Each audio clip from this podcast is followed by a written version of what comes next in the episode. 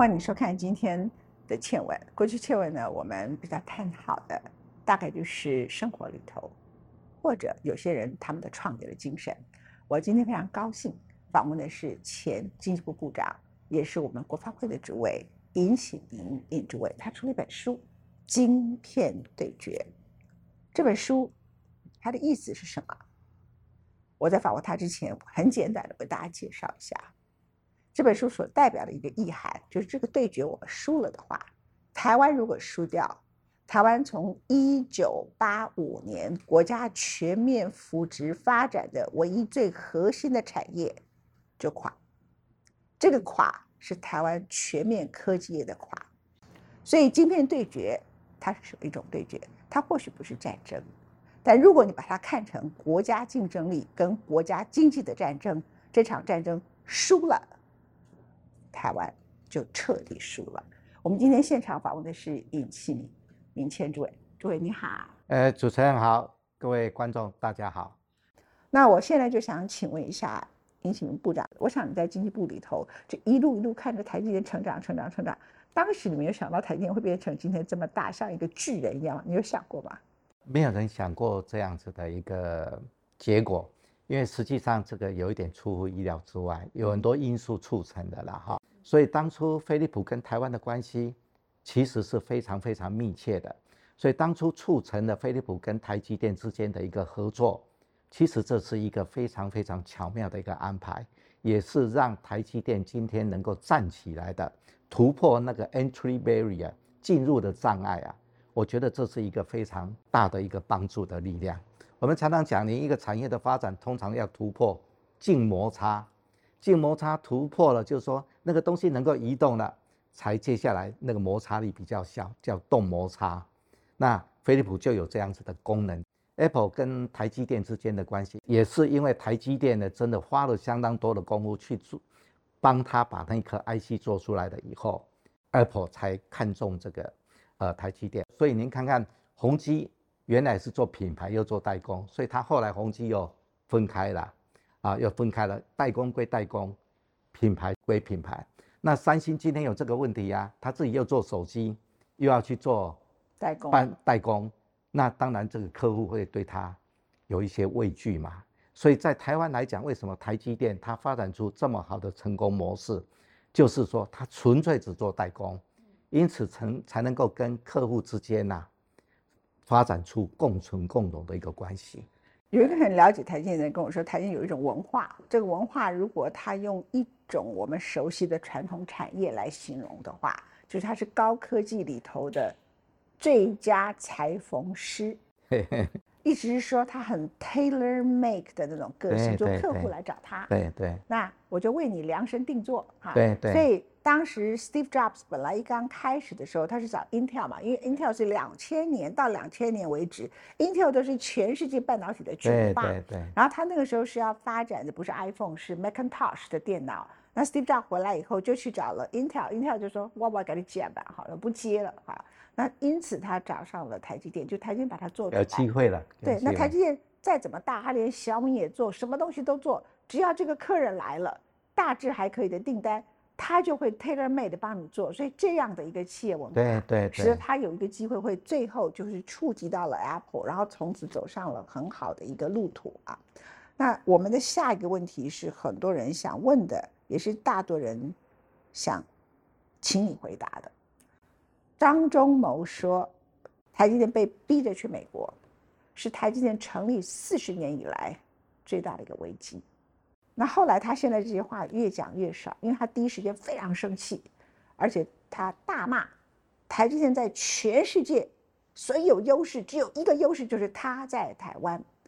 那二零二二年的时候，他也接受了英国金融时报的访问，他就说，在美国根本没有办法。有好的晶圆代工厂，为什么？美国虽然有很多技术人才，可是晶圆代工呢？那个良率跟工作的时间之长，不是美国的一般工程师愿意做的。美国没有这方面足够的制造人才，这就是为什么台积电在 Oregon 一成立，还是在一九九七年成立，从此它不再成立的原因，因为完全一直是处于亏损的状态。那现在呢？是美国用政治力量，啊，它刚好是在二零。一八一九那一段时间开始大幅的一步一步的逼迫，最高峰的时候是二零二零年。那到了二零一九年的时候，等于是刘德英一个人，他面对九个美国政要。逼他一个人，你给我点头。那九个人我可以背给你听：是商部三个代表，从部长、次长到律师，然后呢，首席谈判代表 Robert Lighthizer，副代表跟他的律师，然后那边是庞佩奥，哎，国务卿，哎，你管政治的国务卿出来干什么？国务卿、次卿、亚太驻卿对着他，你给我搬到 Arizona 来，他有办法拒绝吗？他答应了，那就去了。去了以后，现在还跑出第二个场。第二场以后就变成大势所趋了，所以我看到张忠谋董事长、前董事长呢，刘德英几个人都去破土，那拜登也来了啊。可是张忠谋到现在都没有松口，他还是认为，基本上美国的半导体的产业，他不看好美国的晶圆代工。到最近他在跟 Chris Miller，就是也是写这个晶片战争，你是写晶片对决，他是写晶片战争，Chris Miller。对谈的时刻，他都没有松口，他还是认为美国没有办法发展，就是算你补贴你也没有办法发展啊。但是台积电一直被逼逼着去，他好像也就认为大势所趋，他讲的没有用了。那我们的政府似乎也没有强烈的反对。那你真的同意说这是台积电成立四十多年以来最大的危机吗？那很多人说这个叫深化 Chip Four，好像我们跟美国的关系变成更紧密，这个会不会有点搞错状况？您的看法？基本上这句话我是同意的。那刚刚您提到的，就是说美国的压力要台积电过去 Arizona，我是觉得可以去，但是问题先把条件谈好。如果说今天要谈判国际上的谈判的话，我愿意去，但是先把条件谈好。没有把条件谈好，我为什么要去呢？我觉得这在国际上是合理的。先谈第一个原则。我愿意去。第二个原则，先把条件谈好。可是当初没有把把条件谈好啊。那一天，台积电他发新闻稿说，他们决定到 Arizona 那边去投资设厂。他讲的新闻稿的理由很好听，就是美国的投资环境非常的好，到了那边去可以接近市场，而且又可以接触到世界的人才。他谈得很好，但是。世界的人才刚好是美国半导体产业之所以把制造丢掉的原因。以台积电的讲法，变成它的 advantage，它的优势，实际上那个就是它的短板，就是这样。为什么他到美国去，美国的半导体产制造没办法再起来？我说他一定会失败，因为看 IBM，IBM 原来有半导体的制造，那 IBM 为什么把它的半导体制造的部门把它放弃？主要的理由是因为他要集中力量去做创新，他没有那么多的资源，没有那么多的人才，他必须把人才集中到做创新。那是美国优势，美国的优势。对，创新才是美国优势，制造不是。应该你去做最高附加价值的东西，你最有优势的东西嘛。所以呢，他把这一部分就移给了谁呢？Global Foundry，格罗方德或者叫做革新，他给 Global Foundry 还给了十五亿美金。还给他十五亿美金，为什么？因为他要 Global Foundry 去帮他做半导体，就是说他不做制造了，他交给他把他的设备什么东西都移给国 Global Foundry，还给他钱，条件就是你 Global Foundry 要帮他将来从二十纳米一直不断的往前推进到十纳米，要这样子，然后提提供给他晶片，所以美国它没有制造的优势嘛，结果今天它偏偏要。用补贴的方式要台积电过去，那个根本就是拿自己的短板去再去投钱嘛。坦白讲，他补贴的钱是个笑话，因为他补贴的钱是三百九十亿美金。对，很多人以为这个钱很多。三百九十美金是什么概念呢？我讲给各位听：台积电盖一个厂就要两百二十亿，两个厂，另外第二个厂两百四十亿，合起来要四百六十亿，大概四百。然后呢，他光盖一个厂就两百多亿。他三百九十亿不是要给台积电，他是分给所有的人这样？所以那三百九十亿是什么鬼东西啊？而且他说，我这三百九十亿补贴给你，你只要接受补贴的人，你不可以做什么什么什么。那不去中国大陆投资，这个是大家都可以知道的。可是下面呢，他说，你如果有海外利润，你要跟我分哦，而且你要随时让我进来监管你哦。所以台积电在美国也是问题。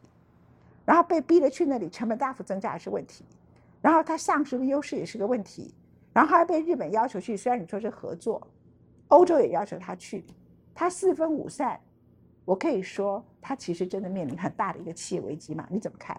我相信他到日本去应该是，我觉得是从商业上考量是有必要的，因为将来的竞争是在后段的封装，IC 的封装，因为摩尔定律啊，Moore's Law。已经走到差不多快接近极限了嘛？那现在要提高它的这个呃晶片的容量的话呢，大概是要做 packaging 后面的那一段，而那一段呢很靠新的材料，很靠新的设备，所以他到日本去刚好是日本的强项，所以他到那边去设研发中心，我觉得是有它的合理性。另外，他跟 Sony 啊，跟那个呃日本的这个呃车厂合作方面的话呢。呃，我觉得这个也是在商业上有他的考量，但是如果是到欧洲去的话，可能呢，就要审慎一下，因为欧洲的话呢，基本上没有那么先进的制程，它主要还是集中在工业用跟汽车电子方面。那这之间是不是有那么大的市场机会，可以支撑它那么大的一个投资？这个他可能要再详细的评估一下。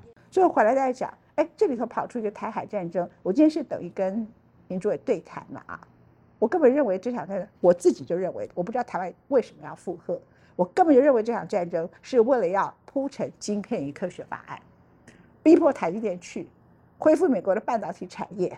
最近美国的情报总监，美国很多重要的政府部门的人说，看不到任何习近平要攻打台湾的计划。最近开始讲不同的话，去年。讲的话跟今年都不一样，因为为什么已经去成了？那我们台湾为什么有人附和？我不知道。可是我根本就认为台海危机，他为什么认为习近平从第三任到第第四任要交出成绩单，一定要交出打台湾的？为什么他交出来成绩单不是说我被美国全面围堵的科技这个半导体发展成功了，这是国家的荣耀，像当时发展出第二颗原子弹一样的荣耀？为什么不是这个？为什么是打台湾？因为他一打台湾，他的科技更不用发展。他再打台湾，他现在的楼市快要泡沫化破掉了，他的地方债务那么高，他国家的经济并不好，他整个都垮掉了。他为了台湾，他倒退二三十年，他为什么不是让国家往前进？第二三任到第四任，美国你围堵我科技，结果你围堵失败了，我的半导体成功了。尤其张忠谋在最近跟 Chris Muller 的对谈里头，他讲了一句话，我很吃惊。后来我去查证，真的有一个人了解中国半导体的人说了这句话，他说。中国大陆落后台湾半导体五年到六年，我没有想到这么短的时间。来请教林主任，您刚刚提到一个问题，就是说，其实美国在呃对付台湾的手法，跟对付日本的手法是如出一辙。当初美日半导体贸易协定之前啊，美国也是先塑造一个氛围，就是说半导体呢，因为连呃英特尔都被打败了。那个时候的那个 DRAM，呃，连英特尔都被打败，都被投资吧打败了，哎，都被打败了，所以英特尔才转过去发展那个 microprocessor，就是微处理器去了嘛。那那个时候美国就塑造一个氛围，包括 Fortune、Business Week 等等这些杂志都在塑造一个氛围，就是说日本今天的半导体起来了，对美国来讲是一个国安问题。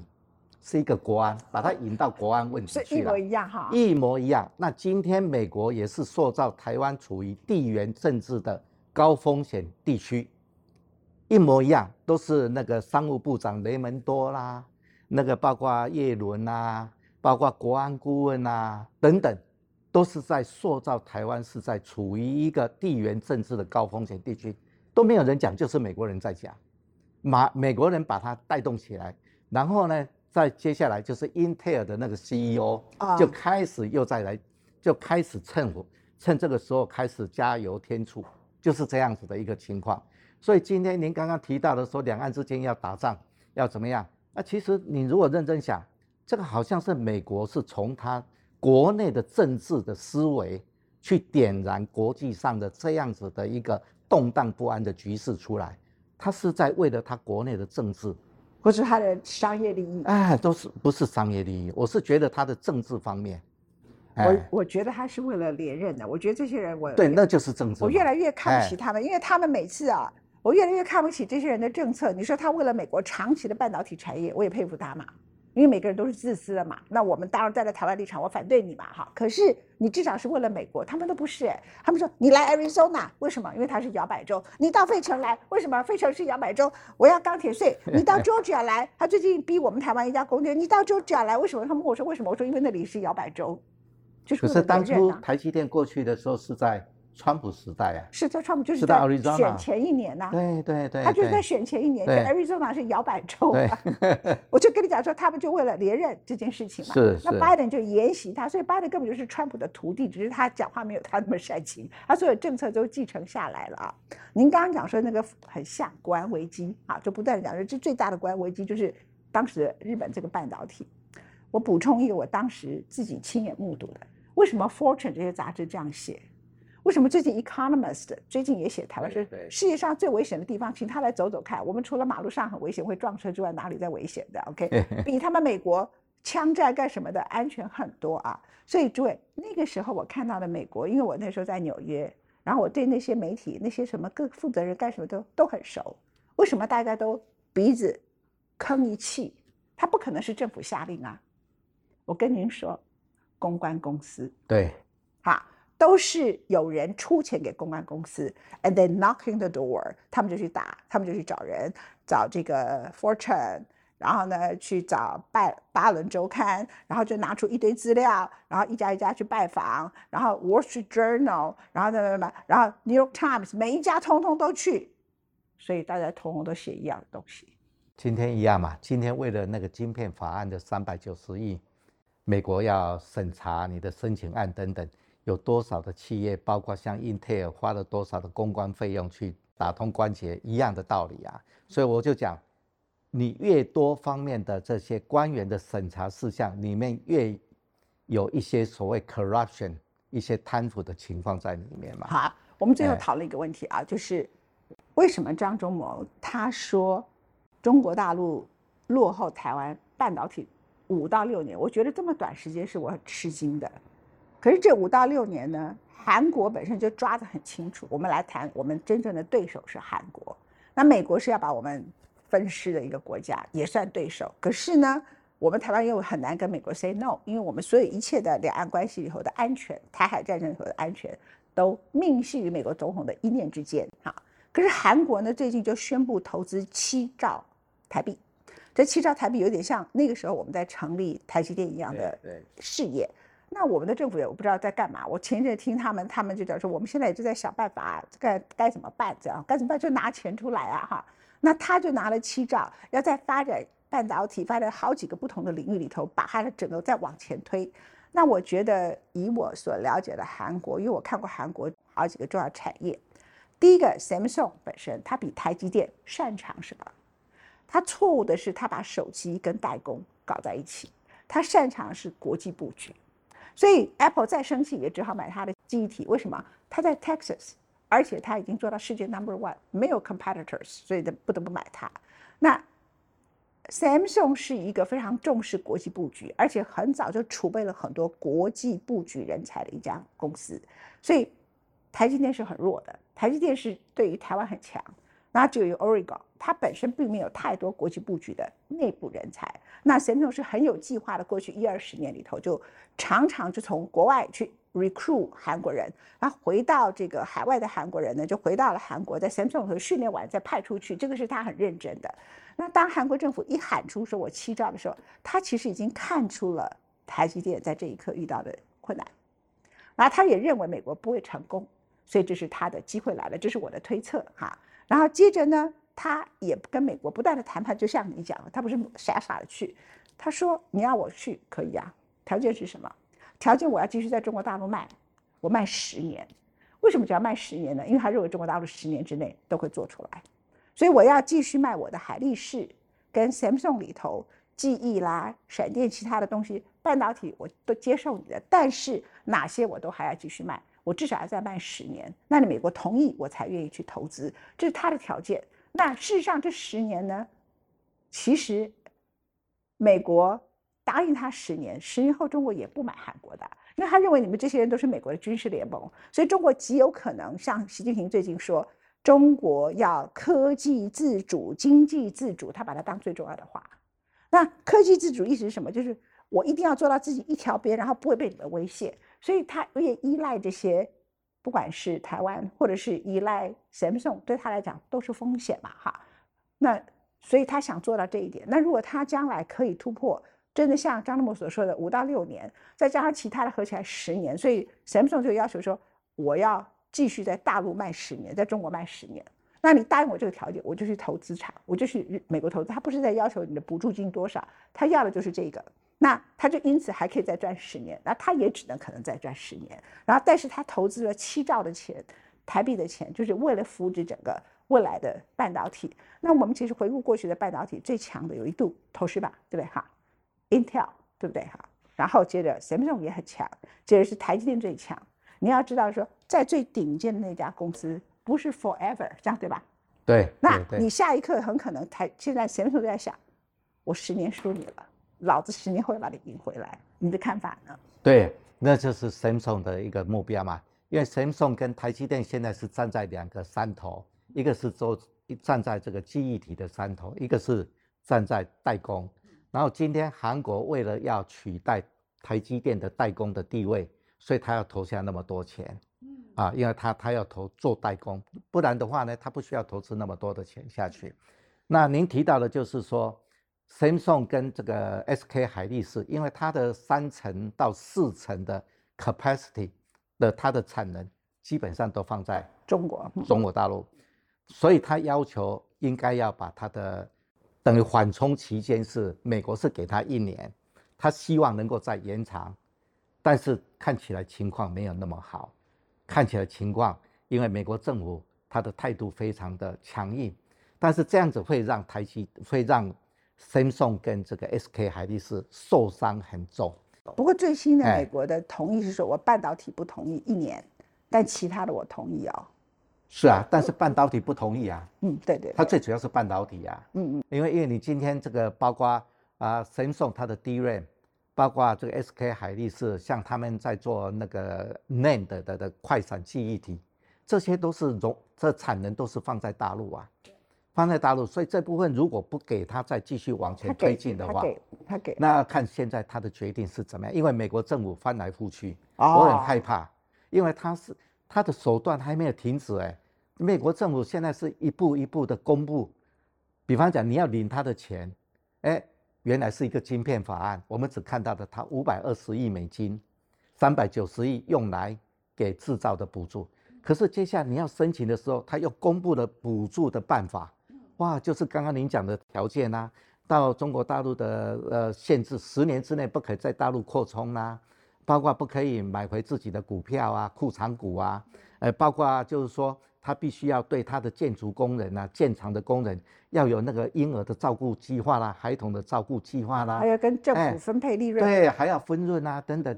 然后现在呢，又要求你要把商业机密通通拿出来，对不对？所以它是一步一步的这样子来的。生命已经煮成熟饭了，他才告诉你啊。逃龙射了。对对对对，嗯，啊，逃射了，你怎么那边装？我我已经来了。好，最后一个问题，这个请教银贤诸位啊，如果台积电没有在这一刻稳扎稳打，然后也不是能说台积电，我们的政府其实从一九八零年后期之后到现在，很多人说没有产业政策。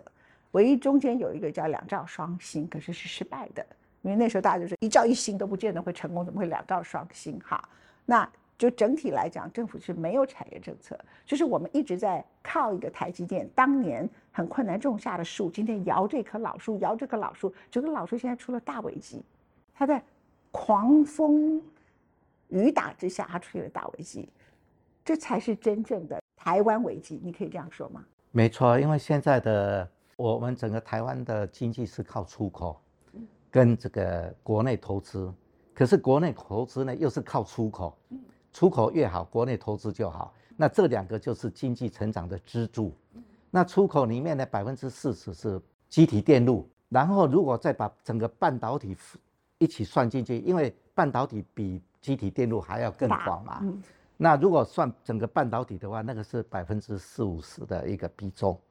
也就是说我们的出口里面大概百分之四五十是靠半导体产业，然后出口又是经济的主要的带动的力量，所以这一部分如果说受到伤害的话，台湾的经济就会有问题出来。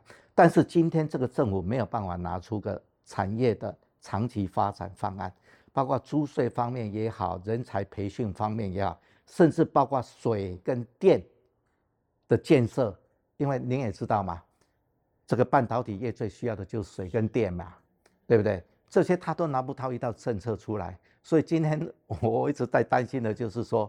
那台湾的半导体产业何去何从嘛？哎，台湾半导体产业何去何从？下一个问题是台湾的整个出口何去何从？下一个问题是台湾的经济何去何从？再下一个问题就是下一代的人何去何从？非常谢谢，谢谢，谢谢，谢谢，全主委接受我们的访问。